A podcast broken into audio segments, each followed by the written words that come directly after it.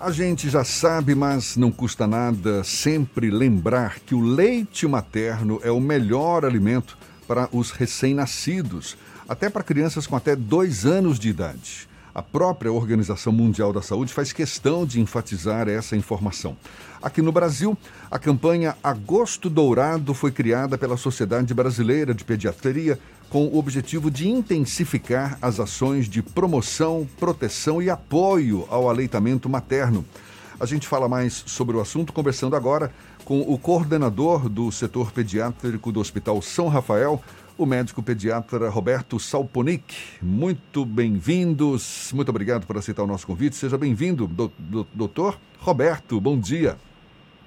Bom dia, é um prazer poder estar contribuindo com vocês no uma instituição tão privilegiada com, de comunicação como é, e falar de um tema tão importante que ainda hoje a gente pode considerar como uma atualidade, apesar de ser parte da natureza humana amamentar, mas é sempre atual.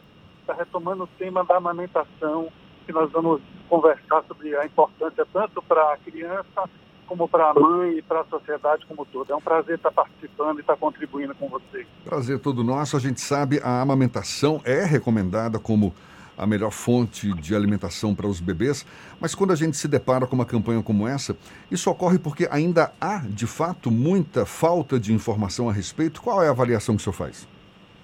Ah, acho que a informação está bem disseminada. A Sociedade Brasileira de Pediatria tem uma atuação já há décadas junto, inclusive com a própria é, indústria de, de, leite artificial, há um, uma conscientização de toda a sociedade.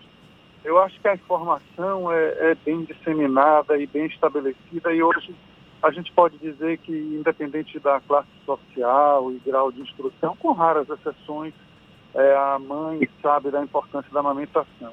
O que a gente tem meu, é a dificuldade operacional, que muitas vezes é, acaba atrapalhando e criando obstáculos. Porque às vezes a gente tem a situação da mãe que, que precisa trabalhar, a mãe que tem outros filhos que ela tem que cuidar, e a amamentação é um processo que demanda realmente uma disponibilidade e uma possibilidade para a mãe fazer isso que depende de uma estrutura familiar, uma estrutura social, e muitas vezes a gente não consegue isso. Mas do ponto de vista da informação, acho que a informação é bem disseminada. Hoje toda mãe sabe que amamentar a criança até os dois anos vai proteger a criança das infecções, vai prevenir alergias. Inclusive, sabe, tem estudos que mostram até melhora do QI das crianças que são amamentadas até os dois anos de idade, crianças mais inteligentes, acredite. E para a própria mãe. Hoje a gente sabe que a amamentação, é, a mãe que amamenta retorna ao seu peso mais rapidamente, ela previne câncer, previne câncer de seio, previne câncer de ovário, isso está bem documentado, previne diabetes, diabetes, previne hipertensão arterial. Então, para a própria mulher, a amamentação, além do gesto do vínculo de amor que a gente não tem como mensurar. Acho que o amor materno, a própria mãe não sabe nem descrever em palavras o que significa. E o gesto de amamentar é, acima de tudo, um grande gesto de amor. Todo o processo de benefício, tanto para a criança como para a mãe, eu acho que a gente tem hoje uma sociedade bem informada sobre todos esses aspectos. Eu não sei se o senhor concorda, mas para muita gente, a, a, chegada do leite condensado, a farinha láctea, o leite pasteurizado, a mamadeira, tudo isso passou a ser uma alternativa terapêutica à ideia do leite fraco. O senhor acha que a utilização dessa prática permitiu, de alguma forma, digamos, a, a, a institucionalização do desmame precoce como uma, um, um comportamento cultural protegido pela própria medicina? Ainda existe isso. Infelizmente ainda existe isso, essa noção de leite fraco, que cientificamente não, nunca foi descrito. É, a, é, a, natureza, ela protege a cria, né? Desde nós, nós somos seres humanos, homo sapiens, a gente veio do reino animal. Então, é, o, o instinto de preservação da espécie é muito forte, sabe? Então, mesmo nas mães muito subnutridas, e existe isso com populações de mães com subnutrição grave, é, o leite é preservado, a qualidade do leite é preservada. Não, não existe leite fraco, não existe essa, essa noção. Então, é, essa ideia de que o leite pode ser fraco, isso não se comprova cientificamente, mesmo em populações de mães muito subnutridas. Roberto, o senhor recomendou que o leite materno fosse é, a, a amamentação acontecesse até os dois anos, mas a gente vive um momento em que é cada vez mais rápido o momento em que a mãe precisa voltar à rotina, precisa voltar ao trabalho. Quais são as alternativas para manter Perfeito. uma amamentação durante mais tempo quando a, a rotina é precisa Perfeito. retomada? Perfeito. É uma, uma, colocação perfeita, é, realmente é difícil, né? não é fácil. É, a ideia seria que nos momentos em que a mãe está com a criança, ela amamente, e nos momentos em que ela está trabalhando, a criança continue a sua alimentação de crescimento. Uma criança já com um ano já come a comida da casa, mas de noite, antes de sair para o trabalho, a mãe amamenta. É chamada amamentação com alimentação mista, né? É manter o leite materno até possível, né? Até um ano de vida, até um pouco mais às vezes, não introduzir leite de vaca. Manter só o leite materno e os outros alimentos, as verduras, os legumes, os cereais, os grãos, as carnes, o ovo. É possível se fazer isso, né? Então, na mãe que volta a trabalhar, ela acaba mantendo a amamentação nos períodos em que ela está em casa e faz a alimentação suplementar com a alimentação mista. Tem algumas mães que, inclusive, têm uma dificuldade, que é, é, elas não produzem leite durante muito tempo e aí tem uma certa dificuldade. Existem bancos de leite que as mães podem recorrer em situações como essa? Como é que funciona Sim. isso? Sim, o, nós temos o banco de leite, né, o banco de leite do Iterba, o banco de leite do Rotary Club.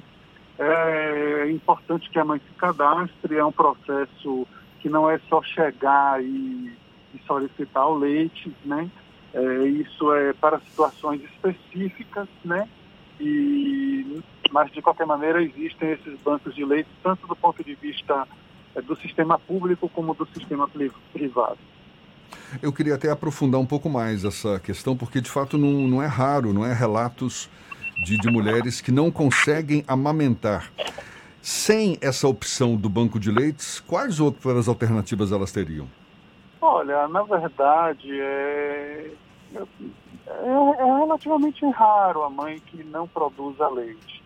A mulher saudável, né, a mulher que está bem nutrida, que fez um acompanhamento pré-natal, que não tem nenhuma doença crônica, nenhuma doença cardíaca, não é nenhuma doença pulmonar, é, ela, a princípio, quando ela engravida, ela vai ter toda a produção hormonal de prolactina, de ocitocina, todo o desenvolvimento da glândula mamária, do, dos alvéolos mamários, dos ductos galactíferos, é parte da natureza.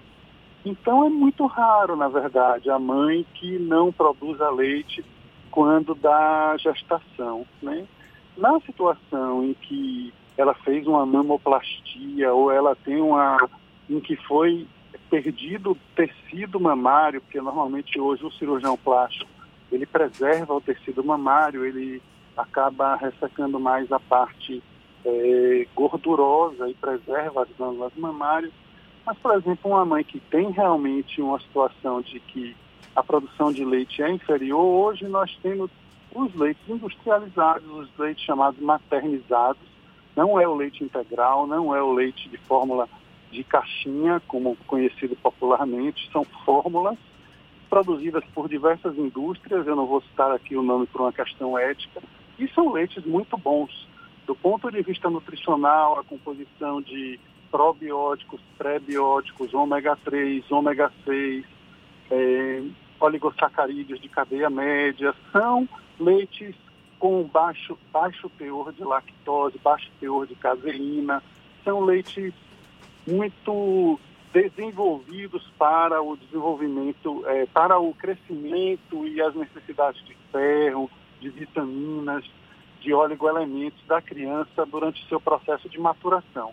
É lógico que esses leites industrializados não têm a parte biológica, os anticorpos, os fatores de crescimento, os hormônios e mesmo todo o processo, como a gente comentou, do gesto de amor, que é o vínculo entre a mãe e a criança no momento da amamentação, que é mais do que amoroso, é quase que um gesto espiritual. É, que fique bem claro que a amamentação continua sendo a melhor opção como alimento aí para especialmente os recém-nascidos. E a gente agradece a sua participação. Estamos aqui dando força para essa campanha Agosto Dourado.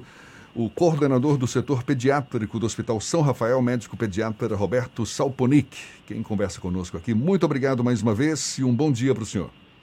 Muito obrigado, é um prazer participar. É, queria parabenizar vocês pela campanha, parabenizar a Sociedade Brasileira de Pediatria é, lembrar que não foi descrito até o momento nenhuma transmissão do coronavírus pelo leite materno. Então, a mãe que está com coronavírus não foi descrito até o momento nenhuma transmissão pelo leite materno, tá bom? Só para lembrar em momento de pandemia dessa situação. Tá.